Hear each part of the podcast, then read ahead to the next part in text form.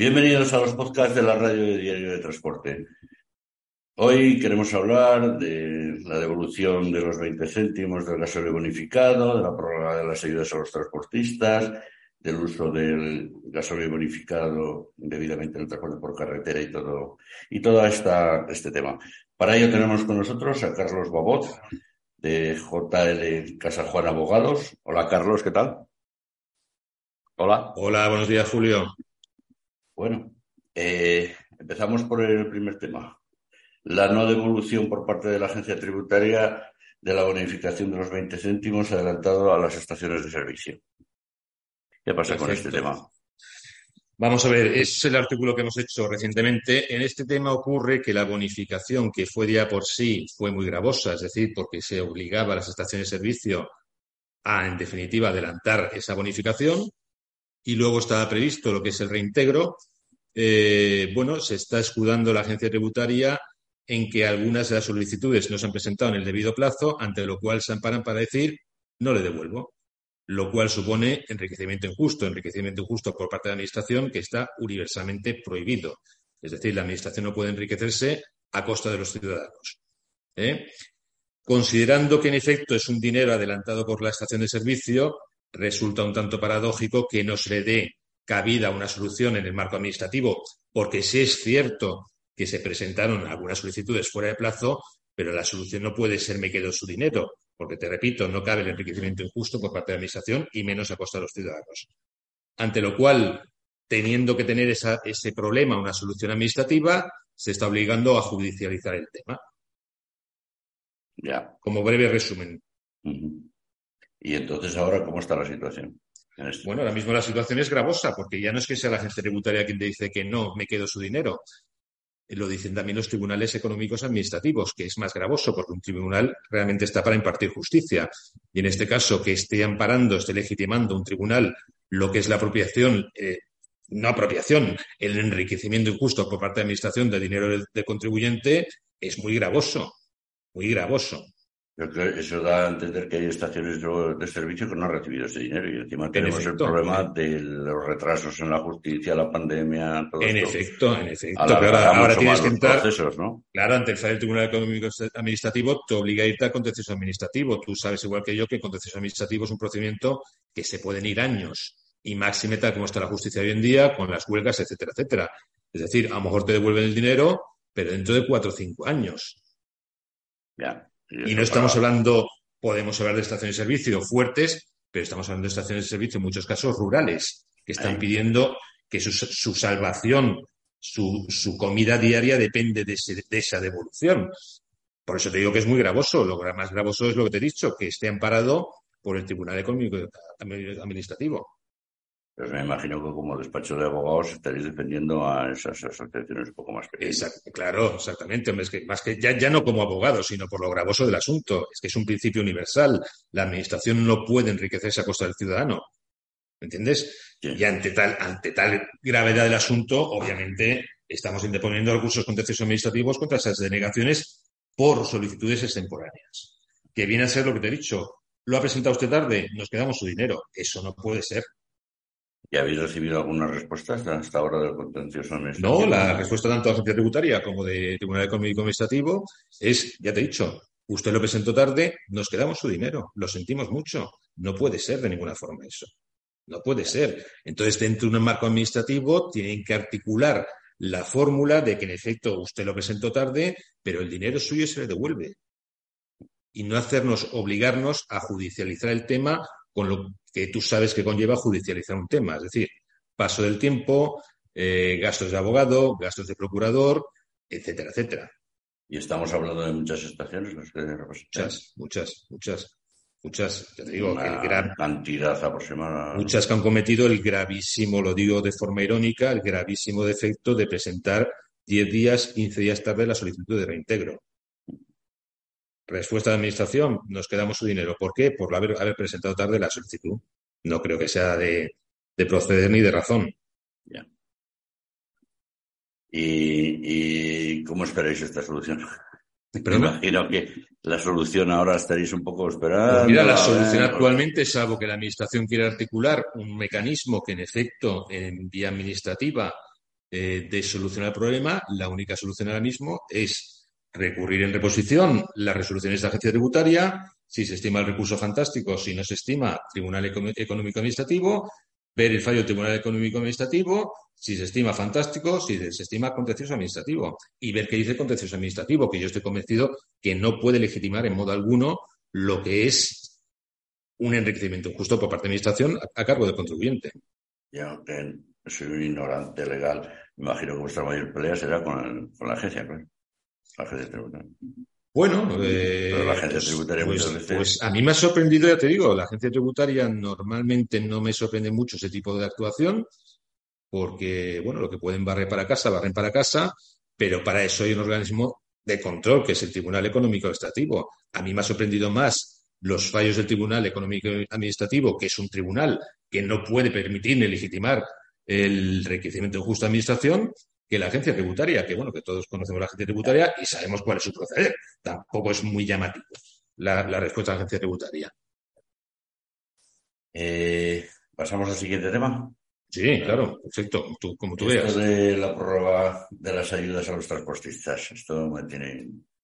Bueno, la prórroga, la prórroga, la prórroga, pues en efecto, eh, el gobierno ha establecido, ya no sé si por motivos electorales o no, pues prorrogar el, la ayuda a la bonificación al carburante.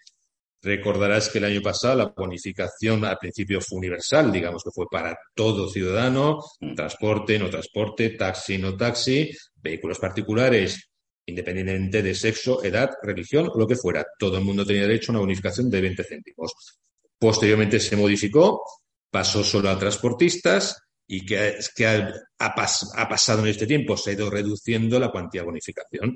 Es decir, hasta el 30 de junio ha sido de 20 céntimos, perdona, no, de 10 céntimos, se prorroga los 10 céntimos hasta el 30 de septiembre y a partir del 30 de septiembre pasa a ser de 5 céntimos. Hasta el 31 de diciembre, que en mi opinión desaparecerá. En mi opinión. ¿eh? Pasadas las elecciones, pasado lo que es todo la guerra de Ucrania Mm, digamos que, se ha estabilizado en el sentido que ya no llama tanto la atención ni es tan portada de noticias. La inflación se ha bajado, creo que también como consecuencia de que un poco, desgraciadamente, nos hemos acostumbrado un poco a la guerra de Ucrania. Y entiendo que al 31 de diciembre, entiendo, ¿eh? desaparecerá la bonificación una vez pasadas las elecciones, etcétera, etcétera. Bueno, y también en época electoral como estamos ahora en plena campaña, tampoco sabemos el nuevo gobierno, las medidas que va a tomar o respecto. Eso es un poco jugar a divino, ¿no? Sí, pero yo entiendo, ya te digo, que tal como está la inflación. Previsiones a futuro. Claro, ten en cuenta que esa medida fue una medida, digamos, como consecuencia de la guerra de Ucrania. La guerra de Ucrania, por desgracia, ser humanos somos como somos, se ha estabilizado un poco en nuestra conciencia, en nuestra mente. Es decir, desgraciadamente sí. te digo, por otra parte, la inflación ha bajado mucho, ya no, no tenemos esa inflación del 10, del 8, del 9, tenemos una inflación ya muy contenida del 1,9, etcétera. Ante lo cual, la ayuda no resulta ahora tan necesaria como parecía entonces. Mi parecer que una vez pasadas las elecciones resultándole una inflación ahora mismo baja, entiendo que no, que, entiendo yo, pero es un parecer muy mío, que en efecto desaparecerá esa ayuda. Tampoco es que uno sea, yo soy un experto economista, pero tampoco al capital le interesa una inflación alta, porque la gente se retrae el consumo y el fabricante tiene que fabricar. Si no consume, si no vende el producto, se lo tiene que comer. Sí, sí, sí, sí, en efecto, pues sí. Estamos que hablando, pues lo primero la alimentación, que es lo primero que va a la gente en época de crisis, la subida de las hipotecas, en fin, etc. Sí, lo pasa, lo pasa Julio, que aquí tenemos una cosa que la gente creo que no se da cuenta, o a lo mejor se da cuenta, soy yo que no se da cuenta. Es decir, que al final el ser humano tiene necesidad de transportarse. Ya. Y las mercancías se transportan. Y todo lo que mueve eso, mañana podemos decir, mire, vamos a acabar con el transporte, vamos a ir todos en burro. Porque la alfalfa es mucho más barata que la gasolina, pero la alfalfa subirá de precio. Es decir, que está, todo, inventado. Es decir, el transporte por carretera siempre se ha seguido. Te cuento lo que acaba de publicar ahora la Comisión Europea, todo el plan este de, de colegio y se ha dado cuenta, claro, que el camión es necesario, pero es que tiene otro problema, el ferrocarril. Pero es que en el ferrocarril prima el viajero, porque eh, un cliente, un transportista puede decirle al cliente, oye, mándame las naranjas dentro de, te hago el pedido de dos meses, me lo. Pero es que tú mismo ahora te vas a, hacer una reserva de Renfe y la puedes hacer para el, el, 6 de enero del año Vamos a ver, yo, creo que la previsión de la... un poco la velocidad, la puntualidad de... En, ferrocarril siempre prima el viajero y el mercancía se para. Yo creo, mira, que la previsión de la Comunidad Europea ha sido demasiado, demasiado optimista. Es decir, aquí hay un parque móvil tanto particular como el transporte en Europa, te hablo, ¿eh? que es tan masivo que usted no puede acabar con ese parque móvil de la noche a mañana. No, es que además ellos lo hicieron en previsión y luego saltó la guerra y la crisis y la prueba tienes, hablando ya un poco de transporte, que han ampliado al combustible sintético porque se han dado cuenta que, que sí, el gasoil se acaba, todo se acaba, pero, pero ¿cómo me dices a, un transportista ahora que ha comprado un camión de gasoil que a lo mejor no se lo ha entregado que se lo entrega más caro que de lo que hizo el pedido. ¿Cómo le dices que dentro de que un camión malo dura un millón de kilómetros? Si bueno, buen rendimiento. ¿Cómo le dices ahora métase usted y gástese bueno, pero mil más en un eléctrico o lo otro? Pero en eso ellos no suelen tener problema, como han dicho con las estaciones, las estaciones de servicio, adáptela usted al, vehículo, al vehículo eléctrico. Oiga, es, que en mi pueblo, es que en mi pueblo no hay ni un solo vehículo eléctrico. Me da exactamente igual. Usted tiene que tener dos puntos de recarga y se gasta usted el dinero. Yo te digo que ese no es el no, bueno, eso ya los eléctricos se encargan de poner. Claro, pues te digo, el, problema para mí es un problema de previsión. De previsión. De previsión, de análisis de la situación, de análisis un poquito de cómo está el sector del vehículo eléctrico, los precios del vehículo eléctrico, la adaptación de estaciones de servicio, oiga, eh, el parque móvil que tenemos. Entonces yo creo que ha sido un análisis malo de, de la situación o un análisis muy aventurado por su parte, que podría ser bien. Muy optimista. Bueno, eh, tampoco puedo decir a partir de tal día ya un final, ¿no? En efecto, en efecto. Las previsiones a futuro nunca sabemos lo que va a pasar. En efecto, hombre, futuro, en un año pueden pasar muchísimas cosas en un año. Claro, pero es que el periodo de transición es muy corto. El parque móvil que tiene Europa no se puede acabar en 10 años, es imposible. volvemos a lo mismo. Cuando hicieron la previsión no había la guerra. no estaba previsto.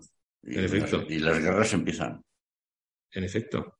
Sabemos cómo se termina. Y, no sabemos cuáles empezarán. El problema de las guerras es que se empiezan muy fácil. Lo difícil es terminarlas. Sí, sí, sí, sí, sí, sí, totalmente. Y desgraciadamente en las guerras nunca se pelean cara a cara con un combate de boxeo los, que las, los que las pelean. Nunca, nunca, nunca, nunca. Desgraciadamente, desgraciadamente, por otra parte, él ha empezado usted, se pelea usted. Se en, un, en ring de boxeo, venga. En, efecto. Y, al ganador. En efecto, pero hay mucho, interés hay mucho interés por juego. en fin, nunca, entenderemos a la humanidad. Vamos con, vamos con, la, con el siguiente tema. Eh, este del uso indebido del gasoil bonificado en el transporte por carretera. Mm. Eh, ¿Qué hablamos de esto? Bueno, el transportista tiene que ser consciente de que el gasoil bonificado no puede usarse en el transporte. Vamos a ver, cierto es que sí puede usarse a efectos fácticos, es decir, el camión siga andando perfectamente con el gasóleo bonificado, pero legalmente no está permitido su uso, ante lo cual tiene que ser consciente que en caso de que la Guardia Civil haga una extracción y lleve gasóleo bonificado en el depósito, pues la sanción es alta. Explícame, esto, explícame esto. Es que exactamente qué es, es que quiere que te explique. El, transportista que lleve gasóleo bonificado en el depósito. Claro, te das cuenta que el gasóleo bonificado, ¿dónde está el problema? Que es el mismo gasóleo, el mismo gasóleo con un trazador, un colorante, Ah. Pero el, precio es, más barato. Ah. Claro. Ah, nos aclaramos. Claro. Entonces, siendo el mismo gasóleo, porque el coche, estamos hablando vehículo, en este caso el camión. de carretera entendemos gasóleo rojo. Claro, el gasóleo, blanco tirando gasóleo amarillo. rojo es el mismo gasóleo, es diésel con un colorante rojo. si yo te contaré quién está usando esta de calefacción, que se convierte en azul. Bueno, podría ser, claro, es que, pero que es que te voy a decir que es diésel, diésel con un colorante. Es decir, es un colorante, única y exclusivamente. El vehículo funciona exactamente igual y el precio es más barato. Bueno, no, no descubro nada si digo que ha habido gente que ha caído en la tentación. No, hay quien utiliza C. Claro, C y B. echar una pastilla y se convierte en azul, ¿eh? En, efecto, efecto. Lo abres el depósito y es azul. Bueno, pero bueno. Estamos hablando de, de gasóleo C. Sí, sí, sí, pero que te digo, pero que te digo que la Guardia Civil hace extracciones y hace un análisis químico del producto que ya puede resultar azul, ah, violeta o, amarillo, que al final el, análisis químico te va a dar si hay trazadores, muestras de trazador de B o de C. está más clarísimo. Pero te vuelvo a decir lo mismo, que no podemos obviar, porque no vivimos, eh, vivimos en el país en el que vivimos, que ha habido cierta gente que ha caído en la tentación y que puede tener la tentación, porque bueno, eh, los tiempos son complicados, la economía es complicada, es un gasolio más barato y bueno, la tentación existe. Lo que debe saber esa persona es que la tentación le puede llevar a sanciones. Hay sanciones muy graves, porque estamos hablando también de otro efecto que afecta a la competencia desleal del que va legal. En efecto, en efecto. Pero mira, el problema de la competencia siempre va a existir. Es decir, competencia desleal en este país hay en todos los órdenes. Es decir, pasa mucho en el tema de hidrocarburos, que el operador petrolífero, que es legal, se encuentra con comercializadores que están haciendo la trampa de IVA y, en efecto, y no pueden competir. Le resulta a gente que es absolutamente legal imposible competir con gente que está haciendo trampa en el IVA. Imposible. Ya. Y eso para nuestro cada día en el sector de los hidrocarburos. El otro día pusimos nosotros una noticia que se quejaba eh, la Asociación de Estaciones de Servicio de España que se estaba utilizando por otras vías el gasóleo ruso También. al que se le estaba defraudando el IVA. Se estaba vendiendo. Claro, pero es que ¿Qué pasa? Eh, tú no, Europa no se lo puede comprar a Rusia. Vamos a ver, no se lo puede comprar a hay países que se lo compran a Rusia. En efecto. Está ocurriendo una cosa que es muy, que se hace intercambio en el mar. Me explico, ¿no? En efecto. Y entra en Europa por vías legales. No, un producto que tú nacionalizas, es decir, que lo compra, pues te digo, por decirte, Tailandia, Turquía, eh, Albania, lo, lo, lo, nacionalizan, lo certifican como un producto de ahí y llega a España sin, sin problema alguno. Por eso te digo que es que la trampa siempre está en todos los órdenes. de... precisamente de eso, que encima se hacía un fraude en el IVA. Pero luego ya te digo, el fraude es que es muy masivo. Es decir, el fraude, ¿por qué hay fraude? Porque hay una cosa que se llama depósito fiscal en el cual es el chocolate del loro. Tú compras sin IVA y vendes con IVA. Tu IVA soportado es cero y tu IVA repercutido es altísimo. Un IVA que tendrías que ingresar a la agencia tributaria y que no ingresas. Claro. Es así. Entonces, el problema está, es lo que te digo, el operador petrolífero que funciona perfectamente se encuentra gente que vende más barato que ellos porque su negocio no es el carburante, es el IVA. Sí, que muchas veces te encuentras a veces y estoy a las gasolineras locos. Joder. Eh, vale, yo tengo un coche, tengo un diésel, ¿no? Mm. Y mucha gente, ah, mi cuñado, por ejemplo, yo me voy a andar todo el día que, con el listado de las gasolineras.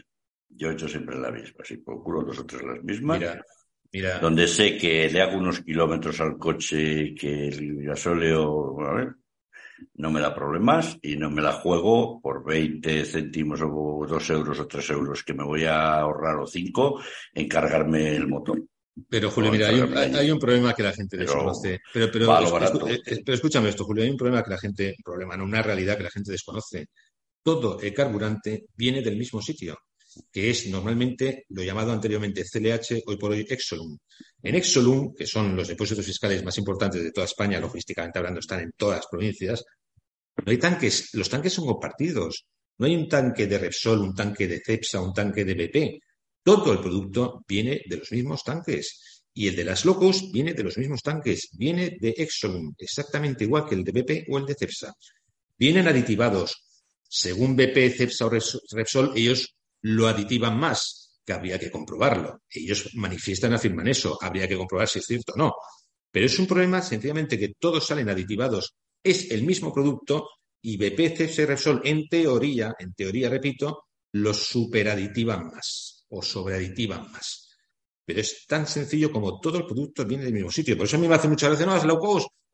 Pero vamos a ver, si la low cost, el producto viene del mismo sitio, del mismo no, tanque que BP. Al respecto te voy a hacer un comentario. Yo tengo con un pues bueno, pues siempre echas, voy a echar un poco del extra. Mm. ¿Sabes? A ver, probarlo. Bueno, pues hacía menos kilómetros que con el normal. Pero que te puede pasar exactamente en BP y en Repsol exactamente lo mismo. Porque no, no, y estoy hablando de, no voy a decir el nombre, yo no he hecho nunca el ah, pues, Claro, puede ser. No voy a decir el nombre de la gasolinera. Puede ni ser, de la marca ni de la red. Todo el producto viene del mismo sitio. No, de los mismos pues, tanques, no hay ni siquiera un tanque de Repsol, un tanque para BP, son tanques compartidos. Se da casos de gasolineras que ha habido muchos problemas, otros tal, bueno, en fin, ya sabes. Todo influye del estado, el, cómo están los depósitos, el tiempo que se mueva el combustible, etc. etc. Mm. En fin, ¿Algún tema más que, me, que creas que te queda en el tintero, que quieras hablar de? Pues no, no, hemos hablado del tema de la bonificación, hemos hablado del tema del gasóleo profesional, no del gasóleo bonificado, y yo creo que no hay muchos más temas de que tratar. Ya nos hemos incluso derivado por, por el tema de operadores, fraude, IVA y demás, pero no considero que haya mucho más. O sea que como, como despacho de abogados tenéis una pelea, ¿no?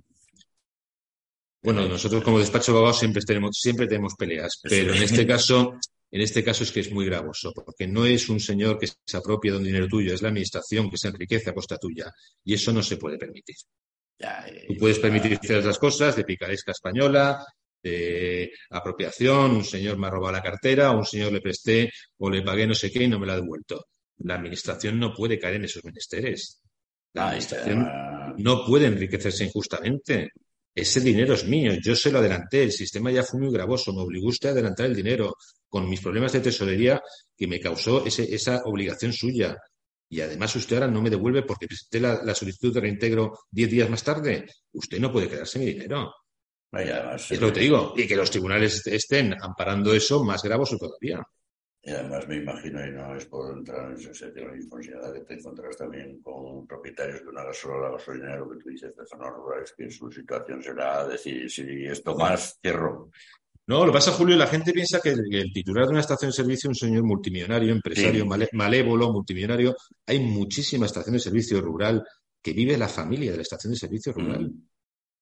Y les da para vivir la familia. El niño trabaja ahí, la nuera trabaja ahí. En mi pueblo hay una.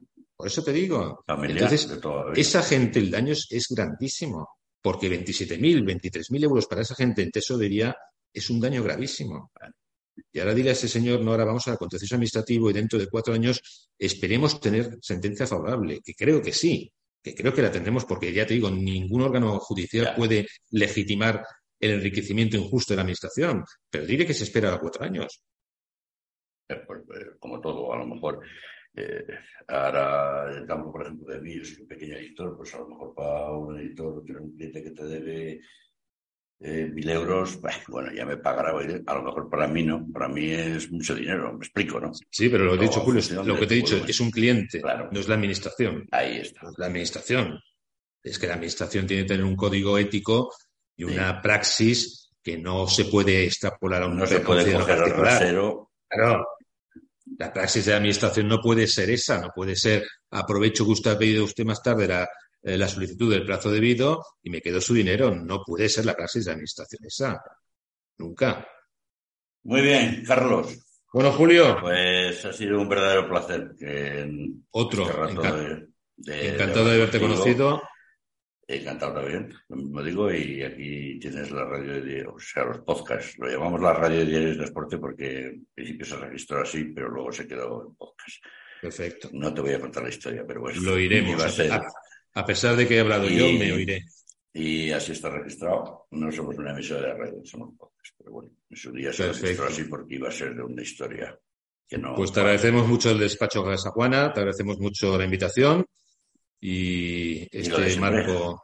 Este marco que nos has dado para, para expresarnos. Y otros temas, pues ya sabes. Perfecto. Estamos en contacto cuando tú quieras. ¿eh? Muchas, muchas, de verdad. Muchas gracias. A ti, siempre a ti. Venga. Un abrazo, fuerte. Hasta luego.